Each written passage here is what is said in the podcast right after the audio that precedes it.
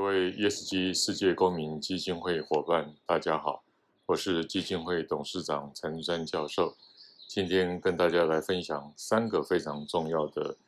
ESG 世界公民新闻。绿色金融非常重要，所以渣打银行他们估计希望在二零三零前能够提出三千亿美金啊的减碳啊或者是绿色金融的规划。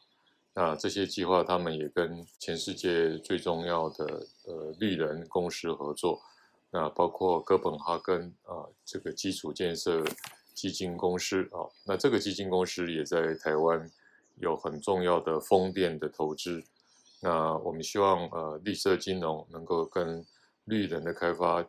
大量的大力的结合，那么让台湾跟全世界在气候变迁有更多的解决方案。那么第二个新闻是，呃，这个 Elon Musk 啊，Tesla，他们预估啊，在二零五零，那么整个要达成净零，会有十兆美金的投资。这个投资大概在目前全球 GDP 的四个 percent。这样的一个投资，其实呃是可以让我们的二零五零净零，免除于气候变迁的灾难是可能的。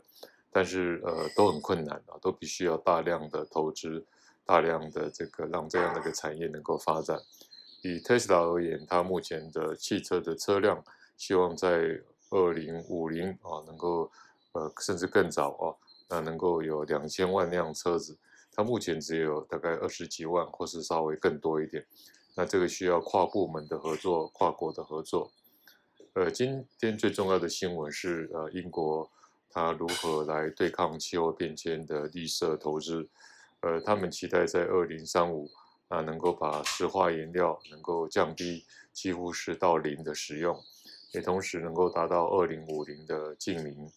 呃，英国也非常清楚，这是一个另外一个工业革命，是以这个绿能为主的工业革命。那因此呢，他们在太阳能、风能，甚至核能，甚至是氢能这四种。都成为他们的主要绿能的来源之一，同时也发展呃碳捕捉的技术，能够强化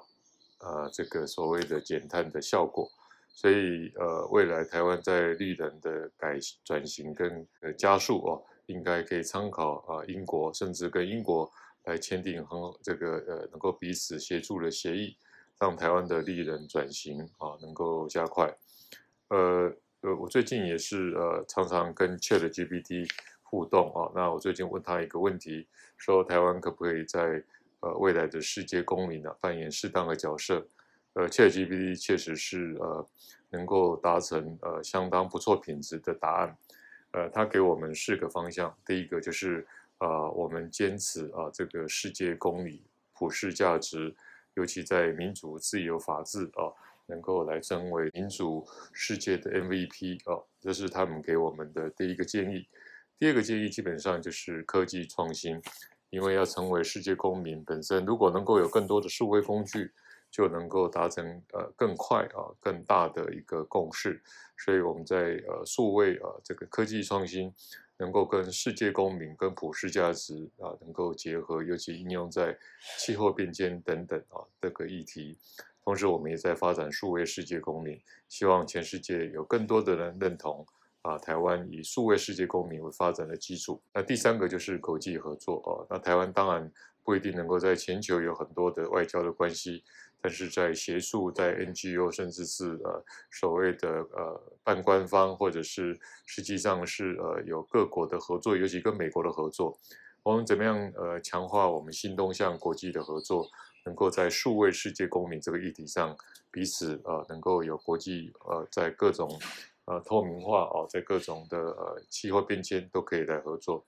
最后大概是文化交易哦，那文化交易是一种共同价值的认同，所以呃本身我们能够在文化交易的投资，那么可不可以在全世界啊这个设立世界公民学院、世界公民学中心或是玉山学院，把普世价值世界公民。在全世界的重要的大学能够做文化教教育的交流，同时我们台湾的各个大学也能够建立 ESG 世界公民中心，能够把 ESG 跟世界公民中心的价值成为台湾人啊跟全世界数位世界公民的核心价值。